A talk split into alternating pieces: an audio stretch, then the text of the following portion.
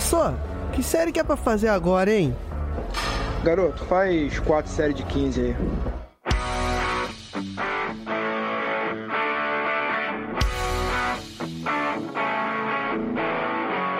Você está ouvindo o podcast 4 de 15.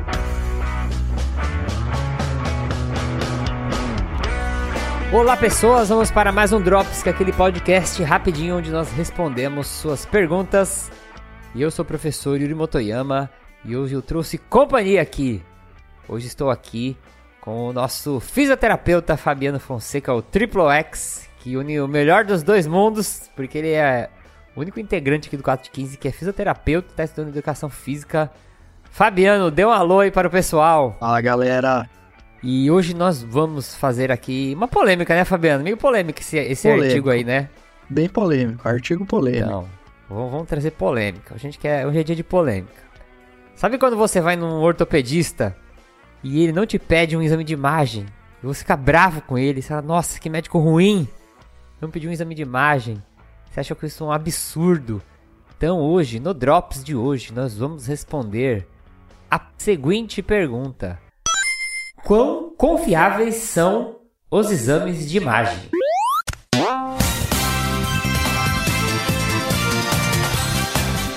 Este podcast, ele, a gente teve uma ideia porque o Fabiano, ele fez uma postagem no Instagram dele. Então já vou deixar aqui até o convite para você que tá ouvindo, siga lá o Fabiano porque vira e mexe ele posta alguma coisa legal na parte de fisioterapia, né, da, do- da parte que ele trabalha. Tem coisa de café também lá que é legal, né?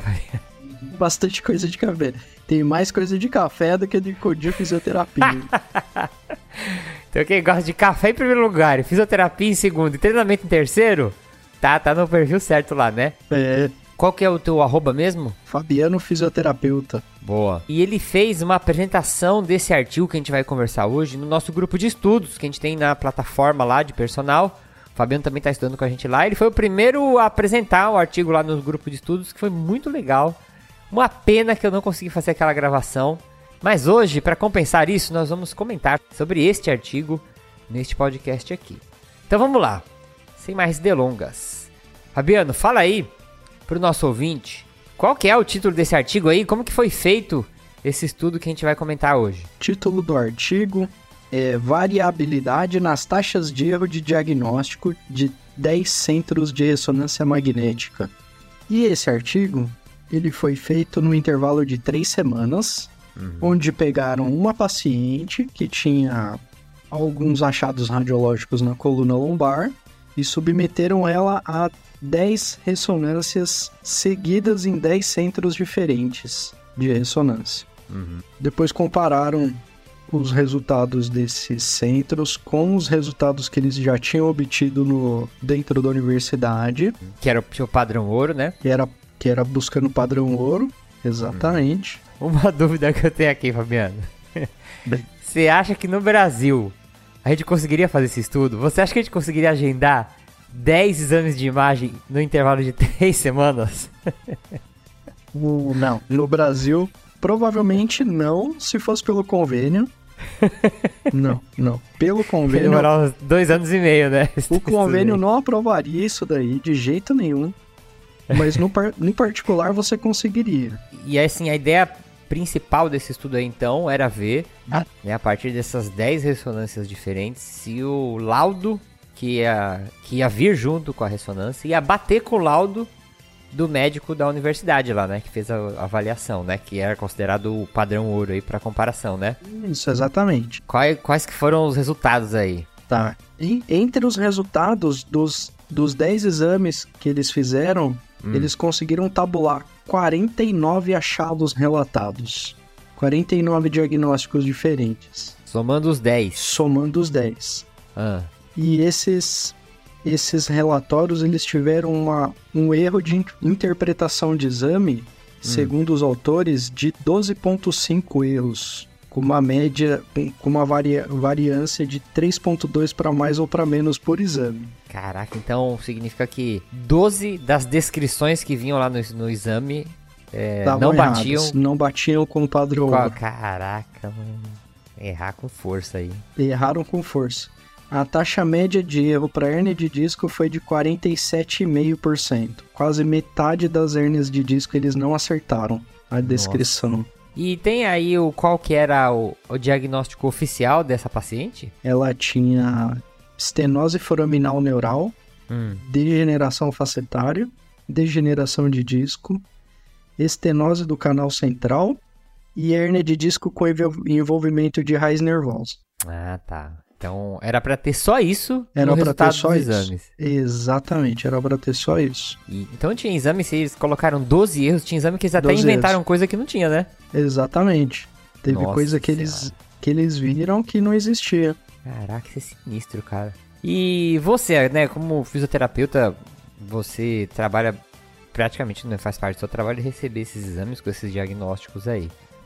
É, Como que você acha que isso impacta na prática clínica? No sentido assim, por exemplo, você recebe um exame de imagem. É, eu que sou leigo, não entendo, eu vou ler o diagnóstico, né? Agora, você olha o exame de imagem, às vezes você interpreta coisas diferentes do que tá no diagnóstico, né? É, como que isso na, na prática é, pode comprometer o trabalho na reabilitação, alguma coisa assim? Sim, sim. É, na prática clínica, a gente evita ao máximo de ficar lendo o laudo do exame médico. Evita Ah, ao é? máximo.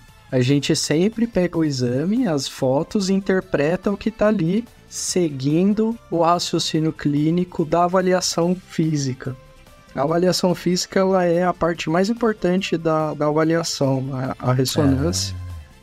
O nome da ressonância é exame complementar de imagem. Se é um exame Ah. complementar, ele complementa uma avaliação física que vem antes da, do complemento, né? E a ideia de usar ressonância é só para confirmar uma hipótese diagnóstica que você já identificou na avaliação física ou excluir outras causas de, de dor lombar ou excluir as red flags. No senso comum, a galera supervaloriza muito, né, esses exames de imagem, né? Como eu tava brincando na abertura. Sim, sim. É, o pessoal fala, pô, vai no médico, às vezes ele faz um exame físico, né? Uhum. E ele identifica o que precisa identificar e ele tem uma hipótese diagnóstica. E se Uhum. ele não pede exame de imagem, tem muita gente, não tem? Que fala, ah, pô, esse médico é mó ruim, nem pediu uma radiografia da coluna, não sim, tem? sim, tem mesmo, tem mesmo. É, É, né? é, o, o pessoal acaba levando a ressonância como sendo o. o- é, como que eu posso dizer? O santo graal dos exames, né? É, o, Panaceia, né? é, é a panaceia dos exames. É, é aquele negócio que vai trazer o nome daquilo que eu tenho. Ele vai dar o nome pra minha doença, ele vai dar o nome pra minha dor nas costas. Aham. É, isso é uma loucura mesmo. É. E a gente até conversou um pouco disso. Se você gosta desse assunto, a gente gravou um episódio no final do ano passado com a Natália também, fisioterapeuta. A gente falou sobre dor, né? Então tem bastante coisa interessante que complementa o que a gente vai conversar aqui. Mas então, né, você tá falando que o, o exame físico, ele acaba sendo. Acaba não, né? É o norteador aí da conduta clínica, né? E o de Isso. imagem, você falou que ele. Como que ele chama? Exame Exame complementar? complementar. Complementar. Olha só.